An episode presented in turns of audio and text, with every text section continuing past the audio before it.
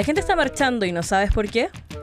Durante la próxima hora hablaremos de política, cultura, música y mucho más.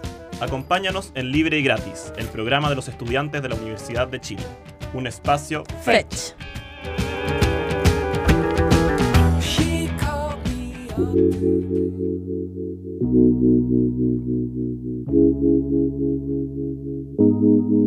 Bienvenidos, bienvenidas y bienvenidas a esta, nuevo, a esta nueva sesión de Libre y Gratis, este nuevo espacio. Esta semana les habla Javiera desde Chillán. Eh, muy feliz de estar aquí otra semana más. ¿Cómo están ustedes? Estoy aquí con Flor y con Benja. ¿Cómo están? Hola Javi, hola Benja. Muy contenta también Em, de este tránsito por el que paseamos el libre y gratis. Me gusta que seamos varios, eh, que nos vayamos reincorporando, reintegrando según nuestros tiempos, los tiempos versátiles que van cambiando, pandémicos, fase 1, fase 3, fase 4. Yo les hablo desde la fase 4 de la región de Aysén, porque estamos cero casos COVID. No sé, Benja, ¿cómo estás tú? Yo bien, eh, vengo a reunir la diversidad geográfica de este país, desde la comuna de San Miguel, en la capital Santiago. Eh, uno que está en Aysén, otro que está en Chillán. Eh, acá en San Miguel, la región metropolitana, estamos todos en fase 3. Eh, Jai, en Chillán, ¿en qué fase están ahora? Aquí también es fase 4, de hecho hace varias semanas que es fase 4 y creo que fue de las primeras ciudades que pasó a fase 3 eh, cuando recién estaban como saliendo de las cuarentenas y me tomó muy por sorpresa, fue como en shock y ahora fase 3, ¿qué se hace? Sí, yo, tampoco sé qué se hace. Es como que me, me, me aparece como algo Saiyajin adentro, así como una fase 4 agarra un poder, pero desconocido. Además que hay una hay una quinta fase también, que todavía no la no tenemos noticias de eso. Se supone que en algún momento alguna comuna va a pasar a fase 5 y probablemente sea Aysén, Flo. ¡Ay, no puedo creerlo! Probablemente sea Aysén o sea Magallanes. Sí, es muy probable que sea Aysén o Magallanes, sin duda. Em, igual muy loco, muy loco como ha sido todo el proceso, un determinado momento en que yo les contaba, el hospital del, eh, regional no daba más, no daba abasto, eh, teníamos pocos casos, pero eran muchos para la cantidad de habitantes.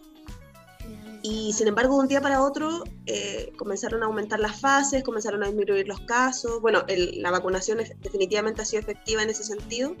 pero nada, esta pandemia continúa trayéndonos muchas sorpresas, yo creo. Como que eh, no sé qué les pasa a ustedes con eso. Yo todavía no, no logro como proyectarme a, largo plazo en una vida presencial, completamente presencial. Ahora las cosas están en modalidad híbrida. No sé, ¿tú, Benja, no vas a la oficina? ¿o sí? No, no, yo afortunadamente estoy trabajando desde la casa.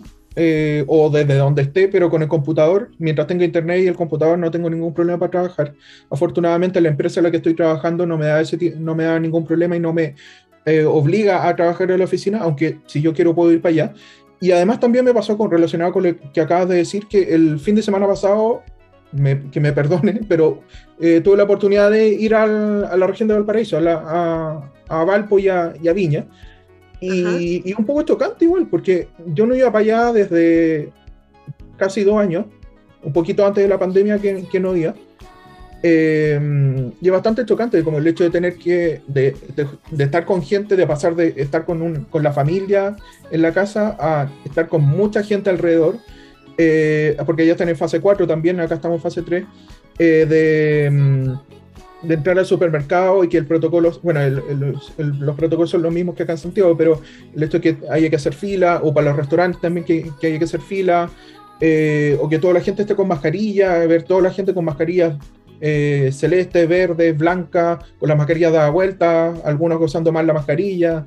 Eh, en fin, como, y, uno como tratando de ver como por dónde camina, porque hay gente también que no quiere usar la mascarilla y ese otro tipo de problemas, como un poco asustado, pero acordándose que uno ya está vacunado, entonces eh, es bastante como rara la, la sensación.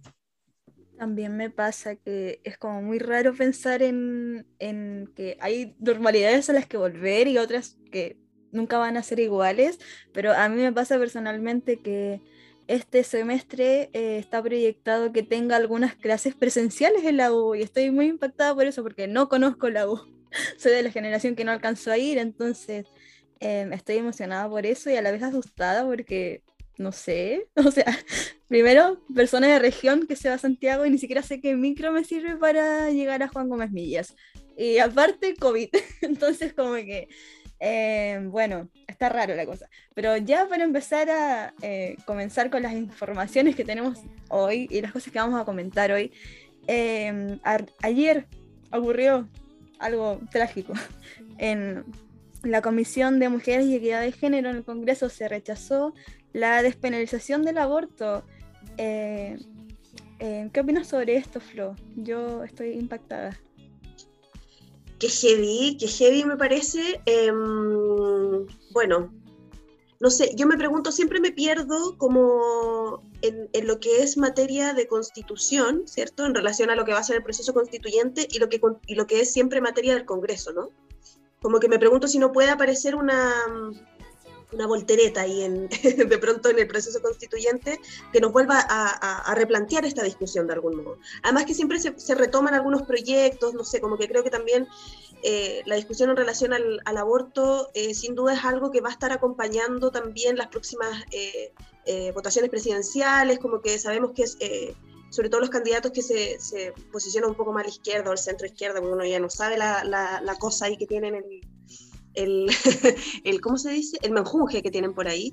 Eh, igual es una discusión que está muy, muy pendiente, ¿no? Y que es una discusión como que sin duda que, que es fundamental para América Latina, que es fundamental para Chile hace muchos años, que la, las organizaciones vienen moviendo hace mucho tiempo y que ahora el Congreso la toma y políticamente, digamos, como que se instala como una agenda, ¿no? Eh, no es extraño que, que, aparezca la DC nuevamente con ese voto de diferencia, por favor que eso nos dé ciertas señales también para justamente esas nada más voy a decir, eh, pero, pero nada, eh, triste obviamente, pero no, no, no, se abandona la lucha, ¿no? No se abandona, eh, abandona ese trabajo. eh, una pena, yo creo, la hipocresía y como esto de, de no reconocer que las mujeres seguimos abortando igual esa, esa falta de, no sé, como de criterio me impresiona. No sé qué les pasa a ustedes con eso. Sí, también ayer mientras veía como la discusión que estaban teniendo las diputadas, eh, el argumento de muchas era como que no, no existen abortos ilegales en Chile, no, si no hay nadie presa por abortar o así como negando todo, solamente porque no es como su realidad, tal vez porque no conocen ningún caso, pero creo que muchas de las mujeres como que podemos decir, sí, yo conozco una amiga que tuvo un aborto. Mm. Entonces, eh, creo que es trágico. Y bueno, creo que sin duda eh, el voto de Joana Pérez en la comisión, que fue el voto de diferencia, con siete en contra y seis a favor, eh, le va a costar caro a la DC, porque eh, Joana Pérez no, sí, Joana Pérez no es cualquier persona del partido, ella es la vicepresidenta, entonces como que da mucho de, de qué hablar ese voto. Mm, es súper representativo, ¿no? Desde dónde se posiciona. Y no debería extrañarnos tampoco, yo creo, como que la DC tiene ese juego, ese doble juego, siempre lo ha tenido, entonces, eh, no sé, no me parece tan extraño. Y estaba pensando que, que Heavy, en este momento no tengo las cifras, pero sí recuerdo haber leído que a partir de la despenalización del aborto en Argentina, eh, es increíble la cantidad de, o sea, no, al menos el primer semestre, no, ha habido, no había habido ninguna mujer muerta por causa de aborto. Y eso era como un gran logro eh, de esta despenalización, ¿no? Que en el fondo poder abortar eh, de manera segura, porque la discusión siempre ha sido que es como se puede abortar o no, no, porque las mujeres siguen abortando. Es de qué manera lo hacemos y de qué manera aparece un conducto regular, ¿no? Para ir, eh, para hacerlo. Eh, bueno, ¿qué otras cosas han pasado también? Benja nos iba a contar un poco en relación a, bueno, no sé si quieres comentar sobre esto también y en relación a lo de, eh, hemos tenido noticias heavy también en relación a, a, a, nuestro medio ambiente, ¿no? Sí, o sea, a ver, sobre el aborto, mejor que, que lo que lo dijeron ustedes, no puedo, no puedo decirlo, así que eh, eh, les parece que comentemos de inmediato lo que pasó el día de ayer, porque durante la madrugada, bueno, ya se había comentado algo la semana pasada, pero durante la madrugada hubo, eh, se publicó este informe de las Naciones Unidas que era bastante esperado, de, o sea, más que de las Naciones Unidas, de un panel de las Naciones Unidas del eh, Grupo Intergubernamental de Expertos sobre el Cambio, cambio Climático, que es más conocido por IPCC, como por la, las siglas que tiene en inglés, y que eh, hizo encender las alarmas a nivel mundial de algo que ya casi todos sabemos que esta catástrofe climática, esta emergencia climática, que viene sucediendo desde, no desde, el, desde los últimos cinco años ni desde los 10 años, quizás si nos vamos un poco como más como la volada, puede ser como desde la época industrial, desde la revolución industrial, pero acentuado desde la época actual, eh, quizás desde la, desde la época de la globalización en los años 70-80. las conclusiones a las que llegaron este panel es que el cambio climático está cerca de salirse de control y que la culpa la tiene sin duda el ser humano. Esa fue una de las conclusiones tajantes de este, de este informe es justo en un, en un, momento en que se están produciendo un montón de incendios en distintas partes del mundo, desde el Cusco o desde Mato Grosso en Brasil, eh, desde el Cusco en Perú me refiero, hasta sectores como por ejemplo el norte de California, en la península de los Balcanes, distintos países como Kosovo, como eh, Grecia, algunas partes de Turquía, eh, también en la región de Siberia, en Rusia y en el norte de Mongolia. Entonces, este es un llamado de atención bastante grave. Y como resumen, los cinco puntos más eh, importantes de este informe es un informe que tiene casi 2.000 páginas y en la cual se menciona a Chile en varias oportunidades y los puntos más trascendentales son, uno, que los cambios en el clima se extienden y se intensifican rápidamente y que son niveles sin precedentes en miles de años, que eh, las actividades humanas están siendo indiscutiblemente, eh, que están indiscutiblemente provocando el cambio climático y que los efectos como las olas de calor, las lluvias torrenciales o la sequía están siendo más frecuentes y severas, algo que por ejemplo estamos viendo acá en nuestro país, lo estamos viendo de manera palpable, no solamente en las regiones eh, de Petorca o en las regiones entre la quinta y la sexta región en la zona de Rapel o en, los embalses de, esa, de estas zonas donde no hay agua producto del saqueo, pero también tiene un efecto el cambio, la emergencia climática en este sentido. Eh, también que eh, señalaron que no hay una vuelta atrás para algunos cambios en el sistema, pero que hay cambios que pueden ralentizarse y otros que pueden pararse si limitamos el calentamiento, esto enfocándose particularmente en la situación del metano, eh, por ejemplo, con, particularmente con la ganadería y el tema de los vacunos, y con la reducción de las emisiones de parte de las industrias, que es gran parte de los contaminantes que eh, que entregan el dióxido de carbono al medio ambiente y que eso termina generando eh, a la larga eh, este cambio en el, en el clima. también señalaron en cuarto lugar que el cambio climático está afectando a todas las regiones del mundo por igual, pero de forma diversa, sea a través de huracanes, o sea a través de sequía, o sea a través de incendios, o sea a través de inundaciones, y que a medida que aumenta el calentamiento, sus efectos van a seguir aumentando. Y por último, que si no reducimos las emisiones inmediatamente y a gran escala, el objetivo de limitar el calentamiento a 1,5 grados va a ser inalcanzable e irreversible. Suena bastante apocalíptico, pero esto es un gran resumen y si quieren ver más detalles pueden verlo en la, página de, la ONU que ya les voy a decir. Eh, por mientras, Flo y Javi, ¿qué, les parece este, esta, esta situación que, alarmó, que anunció la ONU el día de ayer? Yo, bueno, antes, antes de comentar específicamente de eso, recordar que no es, em, o sea, que es de, es de, mucha importancia también para Chile, considerando que actualmente además se está discutiendo en la Comisión del Medio Ambiente del Senado la discusión de eh, la Ley de Protección de Glaciares, que es un proyecto de ley eh, que eh, buscaría en el fondo que de algún modo se consagrara una prohibición de realizar minería o cualquier otro tipo de actividad industrial en los glaciares de cualquier tipo, ya sean estos blancos o rocosos, y que fueran destinados solamente eh, a investigación científica, turismo o eh, actividades deportivas sustentables. Me parece muy importante, como muy, en mucha, con mucha sincronía, ¿no? En relación, esta noticia en relación a lo, a lo que aparece de, este informe, eh, sobre todo estas menciones a Chile. También pienso un poco en la COP25, en ese papel desastroso que tuvimos con la ministra del Medio Ambiente en ese momento, Carolina Smith, en las promesas de Piñera en un momento de, muy eh, eh, muy, con muy eh, mala sincronía en ese sentido, en relación a un plan de descarbonización que no recuerdo si era para el 2050 recién, y este informe sin duda que pone un pie en el acelerador muy heavy. entonces, no sé, yo sigo como muy atenta a también, no puedo evitar que, que se vinculen un poco nuevamente al proceso constituyente, Sabemos que se van a tomar muchas discusiones ahí en relación al medio ambiente. Sabemos que eh, eh, también, por otra parte, no sé, la, reciente, eh, bueno, el, nombramiento de, Mundaca, ¿no? La elección de Mundaca como, como gobernadora de la quinta región también viene un poco desde ahí, no sé. Tengo un poco de esperanza en relación a algunas cosas. No sé qué te pasa a ti. Sí, también creo que suena muy apocalíptico esto.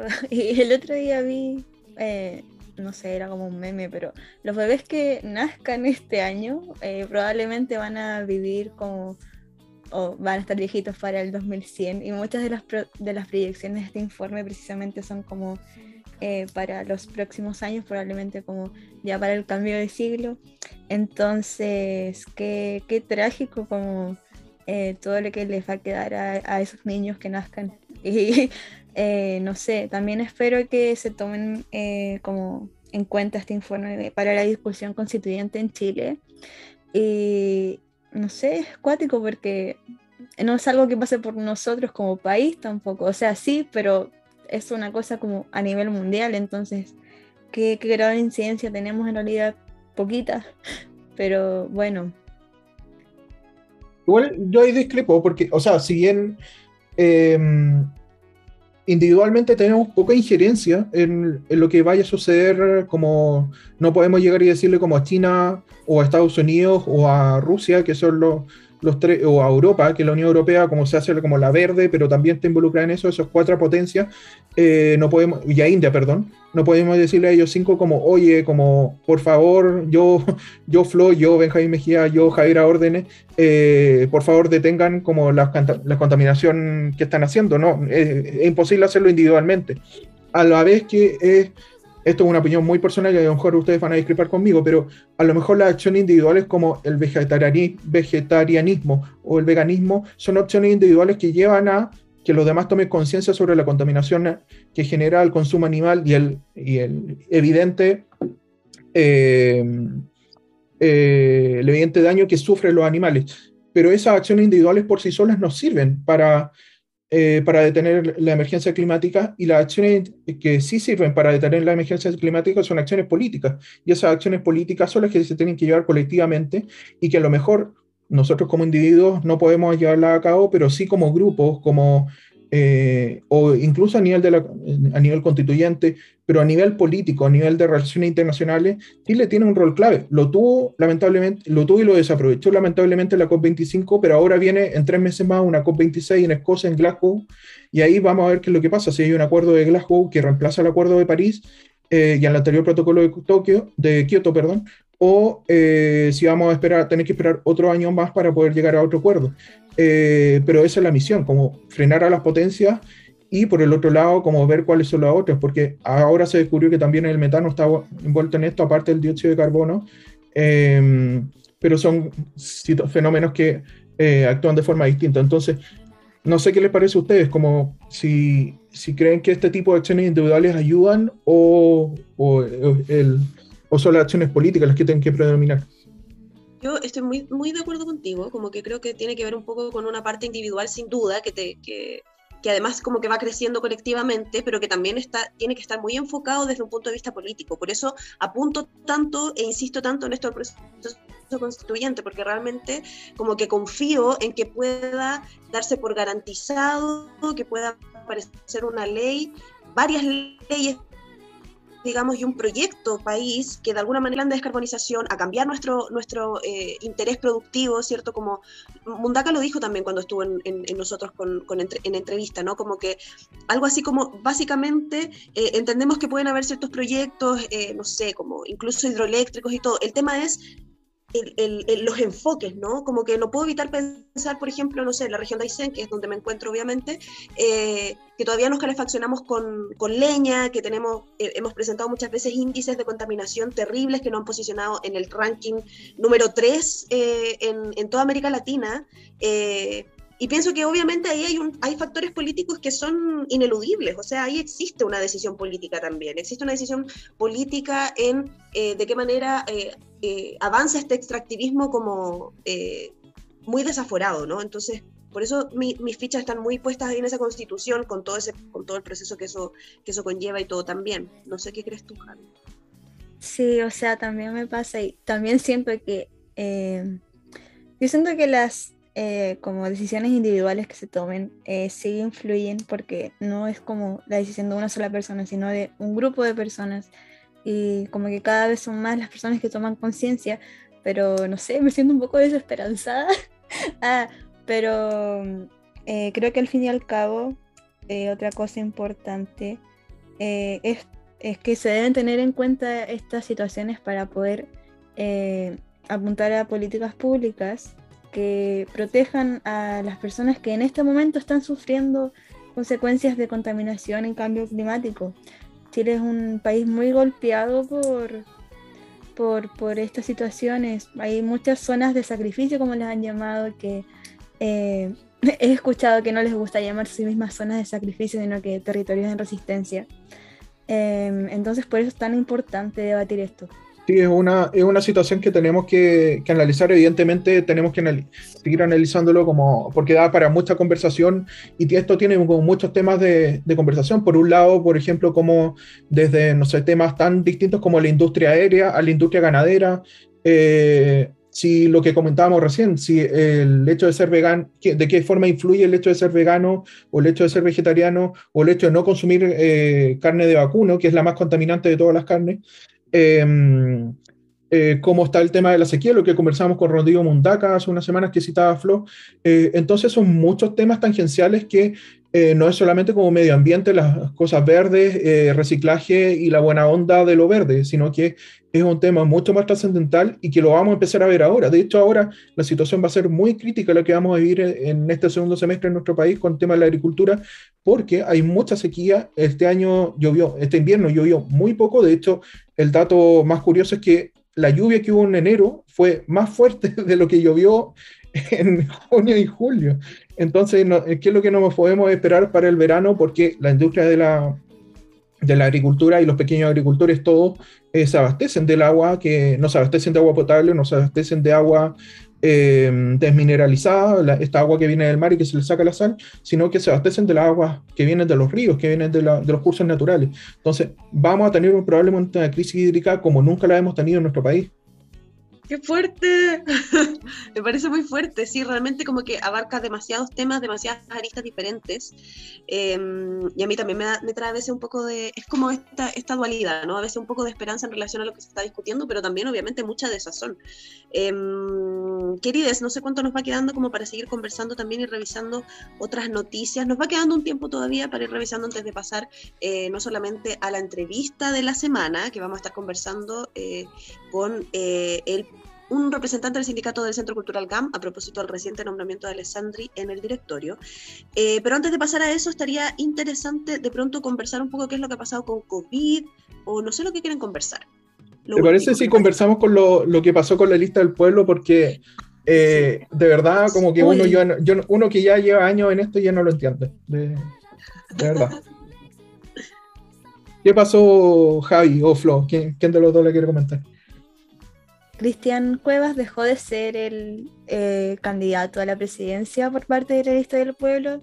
Eh, ellos en un comunicado declararon que no van a apoyar a ningún candidato ahora para seguir con sus como su propuesta o no sé, sus ideales de la lista del pueblo, que es como básicamente no ser un partido político, aunque en muchas eh, o sea, en muchas ocasiones han se parecen mucho a un partido político, a veces no, entonces como que eh, está eh, rara la situación. Sí, está, está muy rara. Hablábamos justamente en off que, que la lista del pueblo tiene maneras extrañas de, de manifestarse a veces, ¿no? Como que, tiene esta intención de no presentarse como lista política, como partido político, pero eh, a veces tiene unas jugadas que, no sé, no, no, no sé qué, qué opinas tú, Benja. A ver, Flo o Jai, si yo les comento que hay una organización que tiene un tribunal supremo, hay una organización que tiene una directiva, hay una organización que tiene lineamientos políticos, hay una organización que proclama un candidato presidencial, hay una organización que tiene cuentas institucionales. A todas luces eso parece que estamos hablando de un partido político, pero ellos se definen como que no quieren ser un partido político y que no quieren eh, postularse como partido político. Entonces, de verdad, como que esto como muy, muy en la personal, eh, recordemos que todas las eh, opiniones vertidas en este programa son de responsabilidad individual de quienes las emiten y no representan el pensamiento de la Federación de Estudiantes de la Universidad de Chile. de verdad, como que no, uno no entiende, o sea, parece una lista independiente que después se tira como y que todos sus integrantes son pertenecen a un movimiento político. Entonces, de, eh, la fecha, como que, que, ha pasado varios años. Entonces, de verdad, uno ya no, uno, uno tiene años un poquito en el, en el cuerpo como para cachar que esto como huele, huele raro. Huele raro no en el sentido que, a ver, la lista del pueblo puede tener sus objetivos políticos eh, totalmente legítimos y válidos y uno podrá apoyarlo o no. Eh, no, hay, no hay ninguna crítica en eso, sino que, a ver, si tú tienes, tus ideas y las tienes claras y las quiere promocionar, eh, constituye un partido político y aprovecha todos los beneficios que significa ser un partido político, más allá como de la de, legitimidad que tenga algunos partidos políticos, pero eso no quiere decir que la figura del partido político eh, sea un, problema para constituirse como tal. O sea, si están actuando todos como tal, deberían ser un partido político. No sé qué piensan ustedes, Javi y. Sí, yo a veces creo que se pierde demasiada energía en no querer ser un partido político y, y, como que ahí me da la sensación de que drenan energía de verdad, como que necesitan una alineación. Eh, nos van quedando pocos minutos del programa para poder, eh, ojalá, profundizar un poco más en eso. Eh, yo creo que podemos seguir, vamos a seguir conversando sobre lo que está pasando con la lista del pueblo, con lo que está pasando con un montón de candidaturas que suben, se bajan, aparecen otras. Yo ya no sé qué esperar. Lo que sí es que la lista del pueblo anunció, eso sí, que ellos esperaban en algún determinado momento levantar una consulta ciudadana, como siguiendo justamente estos lineamientos, digamos, de, ser un, una especie de colectivo humano político eh, que necesita como consultar con las bases antes de, posicionar a un candidato. Eh, queridas, nos van quedando pocos minutos, pocos segundos. Javi, ¿quieres agregar algo? Eh, no, o sea, yo como eh, persona un poco bastante desalineada de la política, eh, entiendo mucho como este odio a no, no queremos ser un partido político y entiendo como el origen de este descontento, pero al final están actuando como un partido político, entonces está analizable la situación. Sí, sin duda. Bueno, lo seguimos conversando quizás más adelante en otro programa, ¿les parece? Yo creo que sin duda va a seguir dando de qué hablar la lista del pueblo. ¿Te parece que escuchemos la canción que, que, elegiste para cerrar este bloque? Ah, sí, esta semana escogí una canción solamente porque me gusta mucho. Así que bueno, ahora seguimos con Kamikaze de GP. Esto fue libre y gratis, un espacio. Volvemos.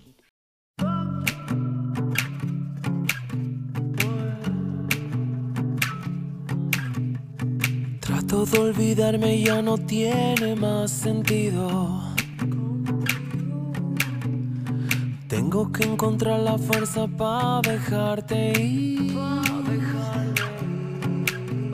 Los recuerdos contigo son la pelusa de mi ombligo. Llueve a deshoras y se nubla atrás de mí. Quiero terminar con esto. Lo grabo en el brazo izquierdo, ya no estoy para ti.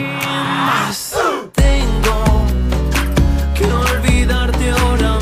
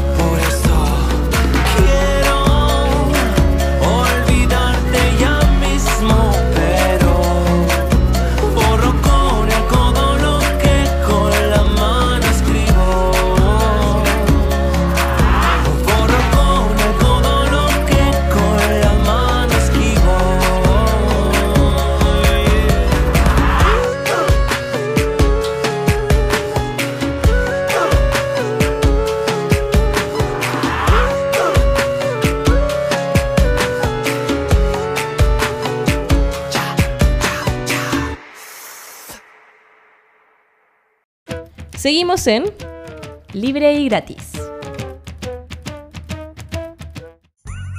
qué opinas de ese tema que resuena en tu cabeza? Lo discutimos ahora en profundidad en la entrevista de la semana, aquí en Libre y Gratis. Estamos de vuelta aquí en la 102.5 FM Radio Universidad de Chile, también por la señal online de la Radio de Chile. Eh, ya anunciamos en nuestras redes que íbamos a estar conversando hoy día sobre el reciente nombramiento del exalcalde de Santiago, Felipe Alessandri, como presidente del GAM. Lo anunciamos en las redes y eh, para eso vamos a estar conversando con eh, Simón Bousquet, ¿Lo dije bien tu nombre, tu apellido? Sí, perfecto. bienvenido, Simón. Él está en representación del sindicato de GAM. ¿Cómo estás? Hola, buenas tardes. Yo, muy bien, muy bien. Muchas gracias. Bacán, bacán, Simón. Bien también, muchas gracias por darte el tiempo de conversar con nosotros en este día, en esta semana que imagino debe estar igual bien agitada de, muchas conversaciones con la prensa, porque sin duda que ha, sido un, nombramiento que ha tenido muchas reacciones desde el punto de vista de las organizaciones y de los sindicatos que conforman el mundo cultural, ¿no? Entonces, eh, yo creo que lo primero, partir justamente por eso, ¿cuál es el sentir del sindicato ante el nombramiento de Felipe Alessandri como presidente del Centro Cultural Gabriela Mistral? Perfecto. Mira, igual, muy, qué bueno que tuvimos ahora la entrevista porque nosotros tuvimos asamblea ayer, entonces nosotros igual somos un sindicato democrático, entonces no, si bien uno puede decir algunas cosas, la idea es tratar de saber cuál es la opinión y el sentir de todos los, los que lo integran. Entonces ya teniendo eso más claro, podemos entrar a hablar un poco más, más, fino, digamos, porque ayer también eh, me tocó dar entrevista en otros lados y tampoco tenía como claridad hasta el final de algunas cosas, pero ya la tenemos. Lo primero es que, bueno, el, el puesto es, del, el puesto es un puesto de honorem, eh, del cual, eh, del, ¿cómo se llama?, del directorio de la corporación, es un organismo bisagra entre medio de la Corporación de Derecho Privado, que es una empresa, que es la que administra el GAM, y el, Consejo Nacional y, el Ministerio. Eh, a, diferencia de lo que muchos dicen, que es algo, por ejemplo, hoy día salió Felipe Mella diciendo que, que bueno, que ellos habían mantenido buena relación y que no tiene, digamos, injerencia en la línea programática, o sea, él le hacía un llamado a los artistas que estuvieran eh, muy tranquilos. Eh, nosotros vemos eh, profundas contradicciones en eso. O sea, nosotros como trabajadores sí hemos vivido, digamos, la mano de Alessandri y de otros, digamos, personajes del, directorio en, en, carne propia, digamos. Em, para nosotros, nosotros compartimos con el mundo de la cultura de que es un personaje que no tiene nada que ver. O sea, no solamente por su, su, Uno puede ser abogado y también artista, digo, pero, pero no tiene nada que ver, digamos, por una cuestión de... mm, no solamente por, su eh, trayectoria, sino que al mismo tiempo también por, por su impronta en la cual eh, el mundo lo conoce, digamos. Eh, sí. Yo, a propósito, lo mismo, como para llevarte justamente ahí, ¿cómo, fue, ¿cómo ha sido la relación o cómo fue la relación durante su gestión como alcalde con el Centro Cultural? Reconociendo que además GAM también, como sobre todo el momento de la revuelta, también fue súper estratégico, ¿no? Como que también hubo ciertos cruces ahí, me imagino, no sé si puedes como contar un poco cómo fue esa relación. Sí, claro, es que eh, iba justamente a eso, porque, claro, hay, hay como un acuerdo general de que, de que Alessandri no es alguien preparado en cultura y por lo tanto por eso no debería estar, y eso nosotros lo compartimos. Ahora después hay otros elementos, que es donde entra, digamos, eh, lo más profundo, que es a lo que no quieren responder la autoridad, es que, que Alessandri es responsable de, de, primero de la persecución, o sea, de persecución a, jóvenes menores de edad, estudiantes secundarios, cuando se movilizaban. Él, él, fue, digamos, el precursor también del plan de aula segura, eh, que, que, todos sabemos que es un plan que buscó criminalizar, digamos, a estudiantes que se movilizaban correctamente, digamos, porque después todos salimos a las calles eh, gracias a los estudiantes secundarios. Eh, entonces, él cumplió un rol de persecución, digamos, eh, de estudiantes, de gente que se movilizaba en general. También, por ejemplo, mientras él fue alcalde, era impresionante la represión que había a todo lo que tenía que ver con vendedores ambulantes. Por ejemplo, en el GAM hay un, hay un, un, mercadito que le llaman el mercadito de GAM, eh, que es gente, digamos, independiente, no tiene nada que ver con el, con el centro, pero, pero la ubicación de, digamos, de la alcaldía era una represión bastante dura, o sea, de, de, de mandar carabineros que perseguían casi que, que le hacían encerrona, digamos, a esta gente, le quitaban, eh, digamos, su, su, trabajo, le quitaban la comida, le botaban la comida, se la llevaban, era bastante violento y en realidad esa era la relación, digamos, con los vecinos y vecinas, que era bastante, eh, eh, digamos, violenta.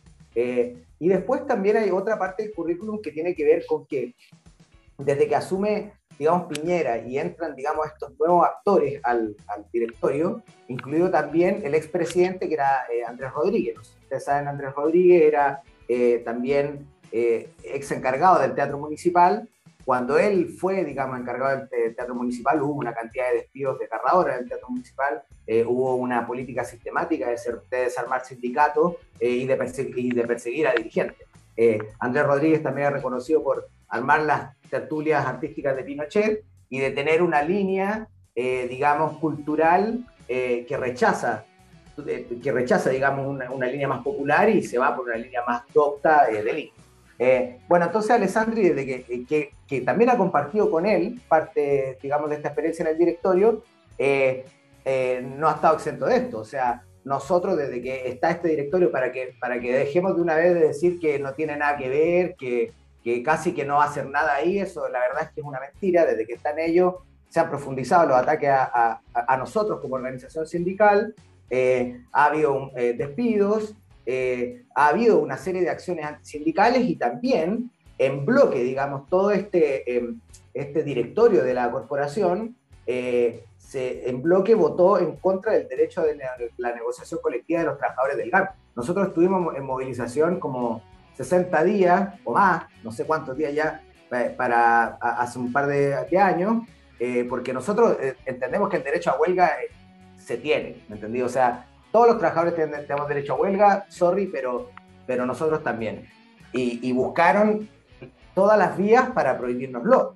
de hecho, es más, nosotros cuando presentamos todo la, digamos, el, el, aparataje legal, la inspección del trabajo nos dio el favor, nos dijo, sí, ustedes sí tienen derecho a negociar pasaron eh, dos o tres días y de repente nos llaman.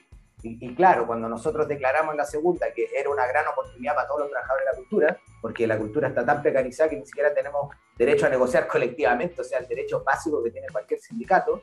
Y, claro, y de repente, por eh, una voltereta de la vida, se dieron vuelta y dijeron que, claro, que ahora el sindicato del GAM ya no tenía derecho. Y bueno, nosotros estamos absolutamente claros que, que toda esa política tiene rostros eh, tiene partidos detrás eh, y tiene personajes. Y, eso, eso es lo que, o sea, esa es la realidad. Cuando ellos dicen, eh, lleva cuatro años relacionándose con, con, notadas instituciones, puede ser, pero también lleva cuatro años de recortarnos beneficios, de desconocer nuestros contratos colectivos, de quitarnos el derecho a la negociación.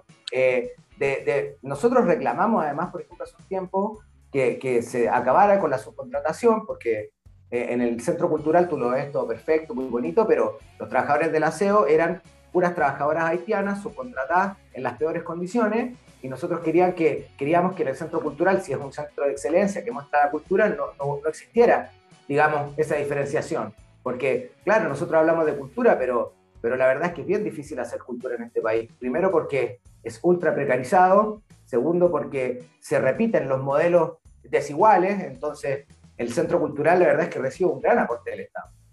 Es de los aportes más altos, eh, eh, tres mil y tantos millones de pesos. Y resulta que, que, bueno, pero que ese presupuesto se utiliza para costear enormes sueldos de jefe y directores. Sueldos de eh, Felipe Bello tiene un sueldo de hasta 7 millones, después hay directores de 4, 3, hay jefes de 3, 3, 3. Y, bueno, entonces, ¿eso qué te, qué te quiere decir? Te quiere decir que obviamente hay un modelo elitizado también, funcionamiento de la cultura. Entonces, bueno, el nombramiento de Alessandri, su trayectoria y todo, tiene que ver un poco con eso, digamos. Eh, lo que ocurre bajo el escenario, tras bambalinas, es, la verdad, una reproducción casi, eh, eh, digamos, idéntica a cómo te tratarían en una fábrica, en un lugar cualquiera, digamos. O sea, nosotros, por ejemplo, estamos en pandemia, en teletrabajo, pero a nosotros nadie nos garantizó ninguna condición de teletrabajo, como a la gran mayoría de los trabajadores. O sea, nosotros nos pagamos las cuentas del gas, eh, nos pagamos la luz, eh, nos pagamos el internet y bueno, la empresa no tiene nada que ver. Entonces, para mí, eh, el, tema de, de, de, Alessandri, ¿por qué rechazamos a Alessandri como, como parte de ese directorio? Es porque tiene un carácter de represión a estudiantes secundarios, jóvenes, ni siquiera adultos, o sea, ni siquiera se respetaron los derechos de la niñez, eh, porque tiene un carácter antiobrero, antitrabajadores, por esto que les explicaba. Y también yo quería meter un último elemento que es que también, ¿quién le preguntó? O sea, ¿a quién le preguntaron para, para ponerlo? O sea, le preguntaron a los artistas, le preguntaron a los técnicos, a los tramoyas, le preguntaron a la... A la perdón. Simón, sí, sobre eso mismo. Eh, para que quede más claro, eh, ¿cómo se escoge el directorio del GAM y qué incidencia tienen al final los trabajadores y la gente del arte como eh, dentro de esta decisión? Sí, que tiene alguna incidencia.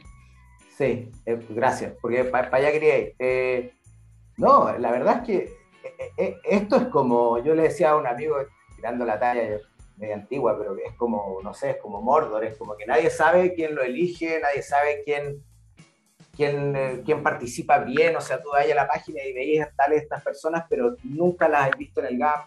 Entonces, la verdad es que la- el, me- el mecanismo de elección es absolutamente antidemocrático, es designado por la, por la, por la ministra, digamos, Adeo, eh, y después eh, eh, los trabajadores no tienen ningún tipo de incidencia en el directorio, o sea, yo llevo casi 10 años trabajando en el GAM, o sea, no soy un aparecido, eh, y de todos los 10 años, siendo, fui presidente del sindicato, he sido tesorero, qué sé yo, todo, eh, todas las veces que pedido hablar, nunca, no, creo una sola vez me recibieron. Una sola vez. Eh, y, no en gobierno de Piñera. Eh, entonces, la verdad es que, y, y- y- bueno, también Sidarte, por ejemplo, fue parte del directorio, eh, el sindicato de actores, pero también retiraron, digamos, su, su participación, no sé si lo estarán haciendo ahora, retiraron su participación una vez que empezaron a, o sea, que se designó Andrés Rodríguez, que era el, digamos, el personaje que yo les mencionaba anteriormente. Mm. Simón, perdona, entonces eso quiere decir que ustedes como sindicato no tienen prácticamente ninguna relación con el directorio, conversaciones, diálogos. No, absolutamente ninguna. O sea, es más, eh, la empresa ha utilizado el directorio para ponernos un, a un, eh, digamos, adversario inalcanzable. Entonces, por ejemplo, cuando empezó la pandemia, ya llevábamos, ponle tú que cuatro meses sin ir a trabajar, porque, eh, si ustedes se acuerdan, nadie sabía muy bien qué hacer, pero tratando como de aportar y de hacer lo que se pudiera, pero no se podía trabajar presencial. Y la empresa de un día para otro dice, mira, estamos en crisis porque cerramos, porque tuvimos que cerrar, entonces no nos pagan los arriendos, cuando GAM recibe tres mil y tantos millones, como ya les dije, de parte del Estado asegurado. El Estado les da, pum, una vez en dos cuotas, les da ese, ese presupuesto y, y, digamos, ellos cuentan con eso. Entonces, imagínate, nos dicen, eh, eh, listo, se cerró todo, vamos a tener que eh, apretarnos el cinturón, chiquillos, así que vamos a tener que quitar el beneficio de la colación eh, para todos. Nosotros tenemos 90 lucas, 80 lucas de, de beneficio de colación, que lo ganamos peleando en una huelga en donde nos tiraron a los pacos, en donde nos basurearon, en donde un montón de cosas, pero que lo ganamos igual. Eh, y que eso está escrito, digamos, en un contrato, en la inspección del trabajo, o sea, absolutamente legal, ¿no? Ahí no. Y, y, y claro, entonces el argumento era que el directorio había decidido que había que cortar por ahí y, y bueno, la palabra del directorio era última y inescrutable. Entonces, claro, eh, es re loco porque no, po, porque era algo totalmente ilegal, o sea, era absolutamente ilegal. Y nosotros les dijimos, les presentamos un plan de vuelta, les dijimos, mira, no recorten por el hilo más delgado, no hagan que nosotros, los trabajadores, somos los que menos ganamos, paguemos el costo de la crisis, bájense el sueldo ustedes. Los, los jefes directores, 15%, no lo hicieron. Y bueno, nosotros obviamente recurrimos a la inspección del trabajo y a los tres meses mágicamente nos devolvieron sin dar ninguna explicación ni, ni, ni, ni, ni devolvernos, digamos, nuestra colación que nos quitaron, eh, el beneficio. ¿Se entiende? Entonces, claro, este directorio eh, sí tiene eh, funcionamiento político, sí toma decisiones y al mismo tiempo para nosotros ha sido utilizado como, no sé, como el Olimpo, ¿me entienden? Como algo que no, que, que, que no se puede cuestionar. Claro, como eh, enfatizando, digamos, esta jerarquía, ¿no? Imagino entre el sindicato y el directorio como la cúpula ahí del... del Sí. Yo soy Diego, no recuerdo el nombre en este momento. Me parece muy, muy fuerte y, y- y también a propósito en relación a, a- a lo que mencionabas como del Ministerio de la Cultura, me, me pregunto un poco eh, cuál fue la relación o si alguna vez ha habido una relación entre el MINCAP y ustedes como sindicato. Y por otra parte, si es que ustedes como sindicato también en, este contexto de la pandemia justamente, ¿vieron alguna como gestión desde el MINCAP que además también ha sido muy criticado de- desde las organizaciones por prácticamente una ausencia, ¿cierto? La ministra Consuelo Valdés, y nosotros en el programa lo hemos dicho varias veces también, eh, ha estado muy ausente. Eh, yo creo que más, aparte de un catastro yo no, y, de los fondos de emergencia, no sé qué, qué, otras acciones ha habido, ¿no? Entonces, preguntarte un poco eso, ¿cómo ha sido esa relación del MINCAP durante la pandemia con ustedes como sindicato eh, hoy, hoy con, el, con el Centro Cultural en general? Mira, yo podría responder por el sindicato, no por el Centro Cultural, ¿ya? Porque soy un dirigente sindical, no, no, no tengo un puesto directivo.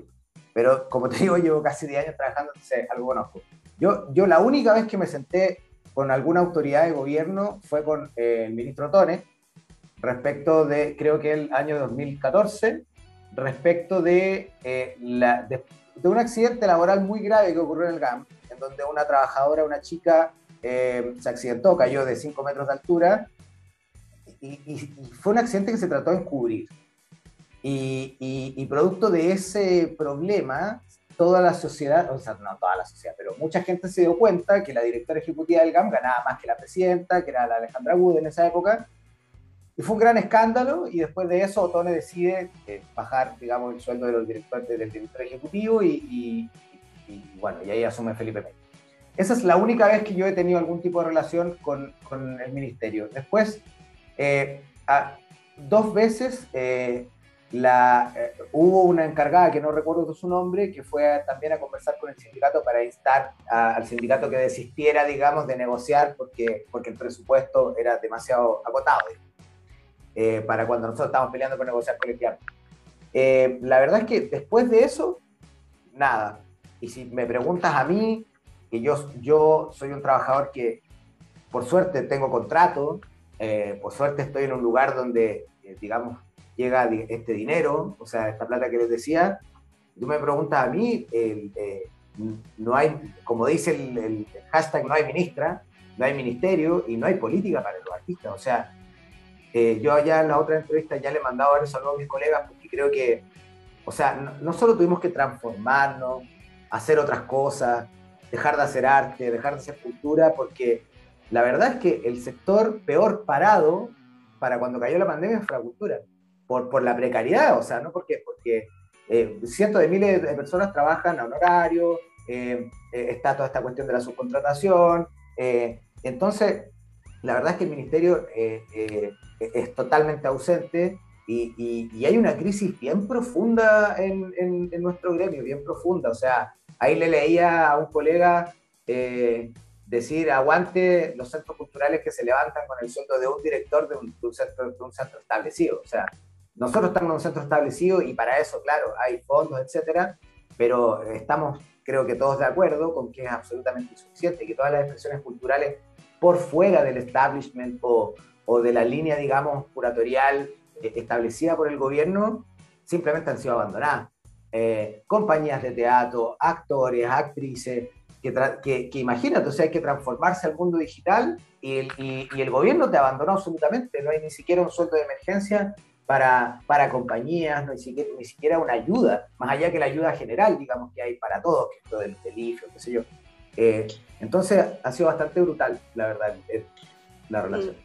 Me, me, parece, me parece muy heavy que lo digas porque yo siempre he tenido la sensación de que GAM particularmente presenta un presupuesto mayor, ¿no? Como que pareciera ser que justamente se mueve en la línea de, un centro cultural establecido, porque tiene una infraestructura envidiable que cualquier otro centro cultural desearía, porque tiene unas salas maravillosas, porque además siempre tiene una cartelera como muy, muy, eh, muy a tope, que evidentemente tuvo una curatoría como súper estudiada, precisada, entonces...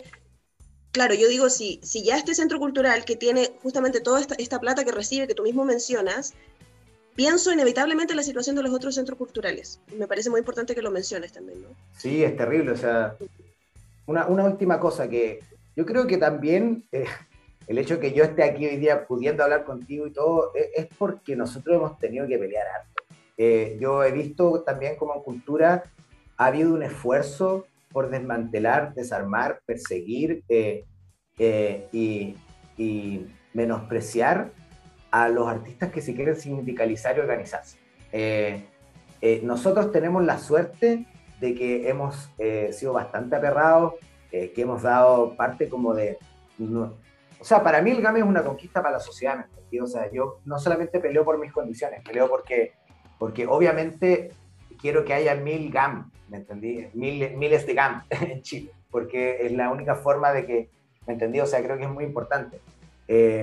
Eh, pero, pero después eh, ha sido porque le hemos peleado, ¿cachai? Y yo he visto cómo, por ejemplo, la moneda, brutal, o sea, eh, en el sindicato de, de, del Centro Cultural de la Moneda, la persecución, la mentira, la, desmantelar de a poco el sindicato, echar a gente muy quirúrgicamente para que se desarme el sindicato, realmente es, terrible. Y no solo ahí, en varios lugares más, en varios centros culturales que nosotros, obviamente, por la trayectoria que tenemos, tenemos mucha relación. El PCDB, por ejemplo, también la ex cárcel. Justo venía a preguntar, y volviendo a Alessandri, eh, en julio se limpió la fachada del GAM y se quitaron muchos de los mensajes políticos que estaban ahí. Eh, quiero preguntar si es que tiene algo que ver con el nombramiento de Alessandri como director, o sea, como presidente. Hubo tres borradas de Morales. sí, es que lo que pasa es que eh, vi muchas como eh, reacciones de, ah, entonces debe tener que ver con esto. Entonces, para aclarar la duda de la gente de, ¿tiene algo que ver o, o, no? Son estos Sí, no. Sí, no. O sea, yo creo que eh, hubo tres borradas de, de, murales. La primera fue con pintura gris y esa yo estoy seguro que la mandó a hacer Alexandre, que, que era cuando estaba más vivo el front, digamos. Hubo otra borrada que fueron grupos como de ultraderecha que borraron con rojo eh, que esa fue bastante también como noticiosa. Y hubo una última borrada que era como de las osamentas de las obras que había, porque ya en realidad eh, era, en, cierta medida había un deterioro importante del frontis eh, y las obras estaban desgarradas, destruidas, sucias, qué sé yo. Entonces, claro, no se tuvo una política, digamos, de retención de esas obras, ni, o muy mínima, de mantención de esas obras, de relación con esos artistas, que es lo que yo, por ejemplo, creo que habría que haber hecho. Eh, entonces, claro, eh, obviamente tiene que ver eh, si, si Alessandra asumió el 2, yo, yo, yo justo me tocó fotografiar, digamos, ese día, porque iba pasando y lo fotografié hace como dos semanas. Claro, yo creo que sí, que, tiene que ver, o sea, es como, ok, recuperemos el front y borremos todo y partamos de nuevo. aquí no pasó nada. y creo que, que, es lo que les decía, o sea, ¿quién más si hay alguien que es interesado en la cultura, ¿ustedes creen que haría eso? Eh, yo creo que no, eh, realmente, ¿cachai? Entonces, claro que tiene que ver para mí. No sé si lo mandó él, no podría decirlo. No sé si lo mandó él o Pepito o Pepito, pero, pero está claro que, que tiene que ver. Estamos conversando con Simón Busquet, Em, dirigente del sindicato del GAM, del Centro Cultural GAM en Santiago. Eh, Simón, para ir cerrando, em, te quiero sacar del, del tema Alessandri, eh, como para respirar un poquito, o no sé si para respirar un poquito, pero porque el tema igual es súper preocupante, em, pero más a largo plazo, claro. ¿Cómo analizas tú, como desde, desde la vereda de los trabajadores de la cultura, el proceso constituyente y cuáles son las expectativas que te hace respecto a cómo la cultura y la arte tienen que estar abordadas en la nueva constitución? Buena pregunta. Buena pregunta. Mira, yo creo que no podría hablar por mis colegas del, del, mundo de la cultura simplemente porque, porque desconozco en realidad las distintas posiciones que podrían tener. Lo que sí sé es que hay un montón de expectativas puestas en, el proceso constituyente. Yo creo que el proceso constituyente eh, emergió, digamos, a la luz eh, como una eh, forma, como un acuerdo de los partidos de cerrar un poco la enorme crisis que estaba ocurriendo en el país en ese momento que, ustedes saben, o sea, eso, bueno, la cerrada del metro, las protestas de los estudiantes, lo que hizo que eh, detonara, digamos, la, la revuelta popular, eh, los partidos hicieron un acuerdo. Y ese acuerdo fue, ok, eh, algo tenemos que entregar. Em, y yo siempre pensé que el proceso constituyente constituía, valga la redundancia, tenía muchos elementos de trampa, ¿cierto? Porque yo creo que la ilusión de la gente fue, yo quiero que se acabe la AFP, yo quiero una, una salud digna, quiero una cultura para todos y todas, quiero... Y, y, yo, ese es mi anhelo también, yo por eso salí a protestar y a manifestarme esos mismos días, y ahora con, digamos, eh, con ya con las elecciones de la constituyente uno empieza a ver también, creo que se cortó, ese, ah no, perdón, em, con las elecciones uno empieza a ver también como los mismos límites de la constitución, o sea, de la constituyente, o de la, la digamos, de la, de la, la, la CC empieza a ver que, por ejemplo, eh, yo era eh, de la posición de que tenía que desde el primer día decir, mira, hay que liberar a los presos de políticas, ¿cachai? O sea, para mí, yo era de la línea de que la convención tenía que, que, decretar su libertad inmediata. Em, pero lamentablemente tomó un rol en donde dijo, bueno, yo solamente puedo remitirme a pedirle a, los demás poderes del Estado que haga algo.